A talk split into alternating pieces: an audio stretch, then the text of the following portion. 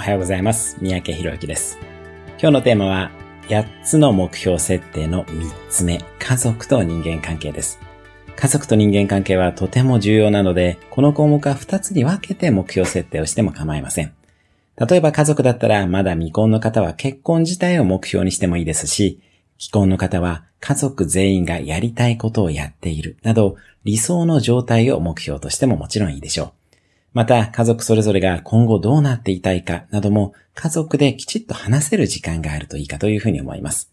人間関係も、なるべく具体的な目標を設定しましょう。ある意味これは一番重要な目標設定と言ってもいいでしょう。人間関係が私たちの人生をより豊かにします。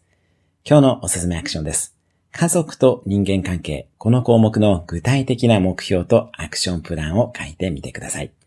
それではまた明日お会いしましょう。